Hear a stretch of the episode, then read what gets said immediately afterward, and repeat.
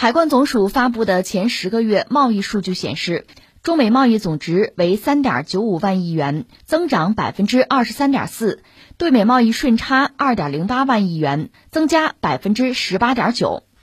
中国对美国出口又呈现大幅增长之势，再一次引发了美国媒体和美国学者的热议。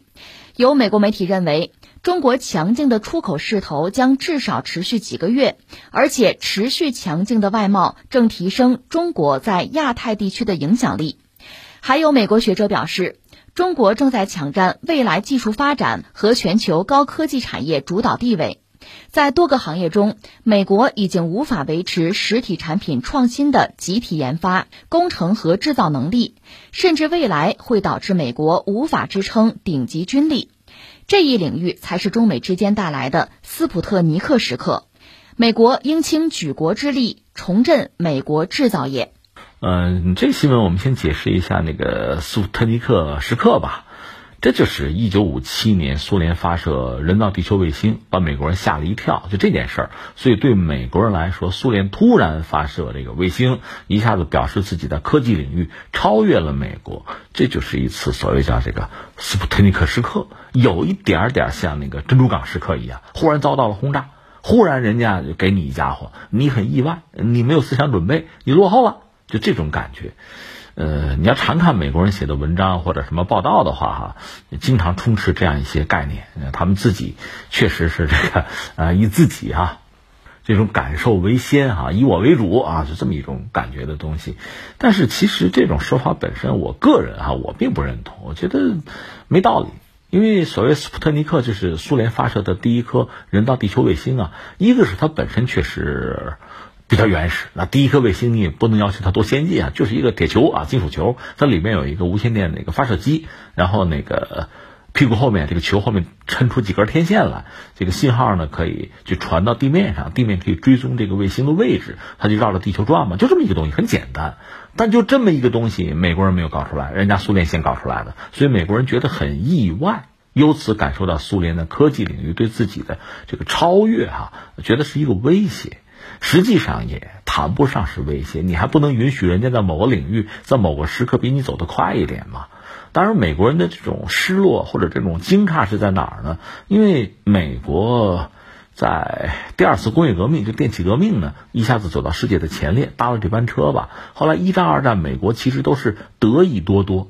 你看苏联，苏联的二战那家家都死人，那萨林儿子都死掉了嘛，家家户户都是有死人要带孝的。就这么一个国家损失这么大，居然在五十年代后期，居然就在航天领域能超越美国，美国人不甘心啊，不相信，那受不了。这个你倒也可以理解哈。呃，苏联确实从它诞生开始，周围全是资本主义国家，全是敌人，就要扼杀你，要弄死你。所以苏联是拼命工业化。以前我们分析过，呃，很多事情你一旦做，你一动。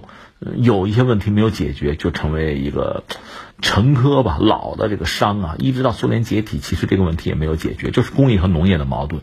它是拼命发展重工业，那就压榨农业嘛，它没有办法，它没有重工业，它就没法生存嘛。重工业实际上和这个军火啊、军工啊、国防武器是有关系的。苏联拼命搞这个东西，而且一度很落后。你看，就说到德国吧。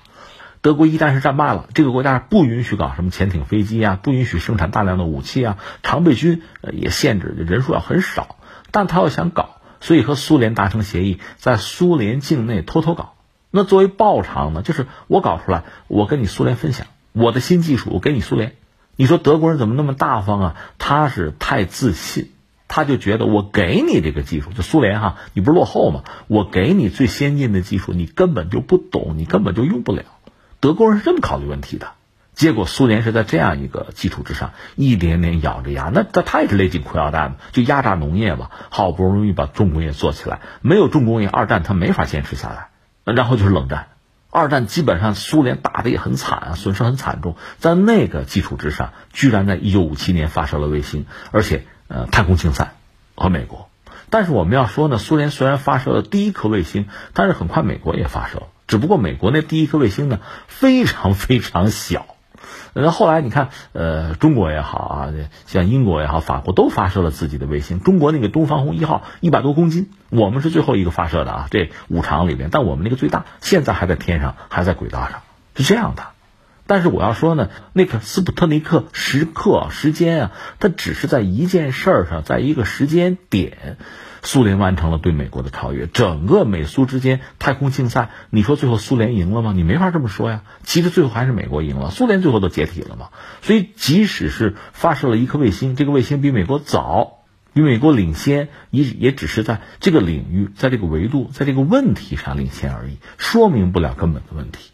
当然，最近这几年呢，美国人一直盯着中国的发展，一直不能接受中国的进步，包括对美国的某些领域的超越。最近这段时间，美国又炒炒这个，说中国沙漠里有这个类似航空母舰的那个甲板啊，那个形状，那个几何形状的，它应该是叫陆地行舟啊，就是在铁铁轨上的一种特殊车辆。然后美国人说，你看这是研究大航母呢，啊，发现了不止一个，就开炒这个东西。这个被某些美国的媒体认作这是斯普特尼克时间啊，斯普特尼克时刻。你看中国人搞这个要超越我们，其实你要说这个什么弹道导弹打航母，你看我们几年前在这个阅兵国庆阅兵的时候，我们就曾经公开的介绍过这个东西。这个不是什么突然袭击，早就有了。你怎么现在才想起来着急呢？这很奇怪。所以这次这个学者，你看这个新闻里面，美国的学者站出来说，真正的斯普特尼克时刻是什么呢？确实是中国在贸易上。啊，在高科技领域对美国的赶超，这个是真正的这危机时刻，还不是那个什么大航母。这个话对不对呢？这个至少比他们炒作什么这个航母靶标比那个事儿要有点见识，有点深度吧。但是那又怎样呢？那么有两条新闻在这一块分享，一个是截止到目前吧，就今年前几个月，呃，统计了一下中美之间的贸易额就很有意思，中美贸易额在增加，增加了百分之二十四以上。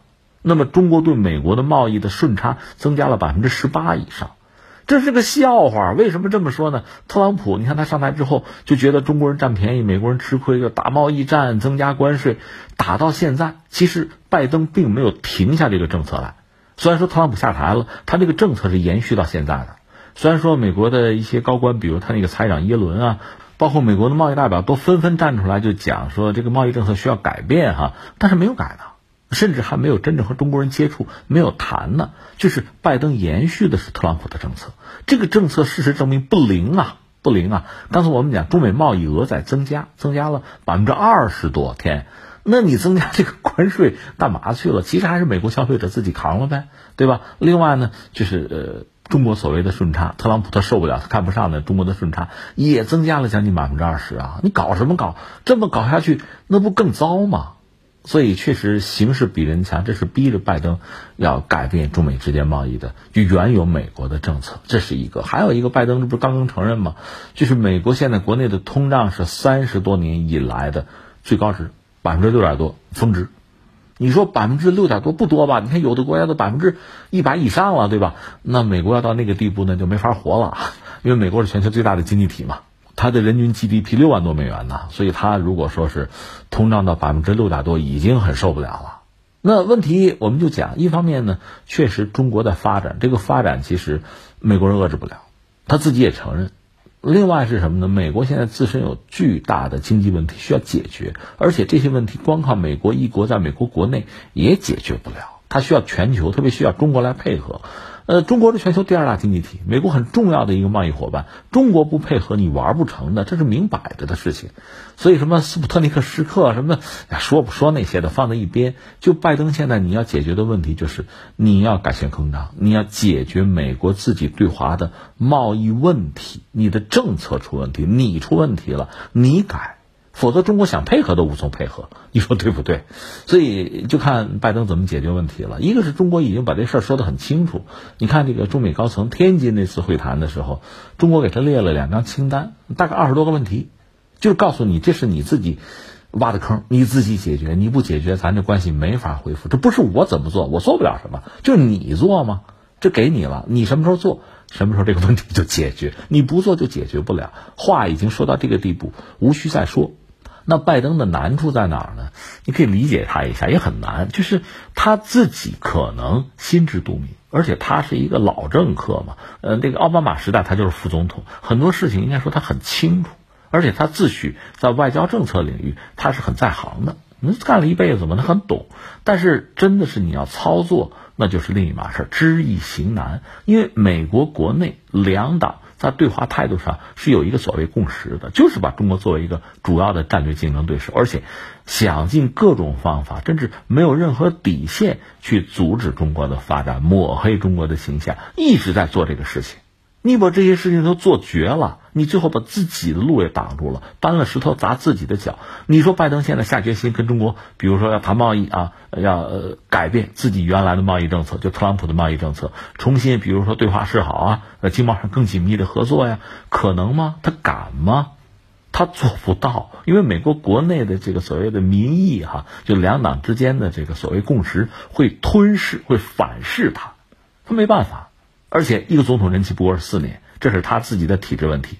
你还没能怎么着呢？又该大选了，又该投票了，对吧？你不能够伤害你的票仓啊，你不能够得罪太多的人呐。你还要拉选票吗？选票比美国本身的命运，比美国未来的前途要重要的多呀。那怎么办？没有任何办法，只能在既有的路线上咬着牙往下走，那就是见招拆招嘛，能拖一时是一时嘛，就这么一个状况。所以，所谓真正的什么斯普特尼克时间啊、时刻呀，这个其实和中国都已经没有关系了。关键是美国自己，这个什么时候解决问题？问题解决到什么程度？如果解决不了问题，什么时候会变得更糟？这些时刻，我觉得描述这些节点可能更合适。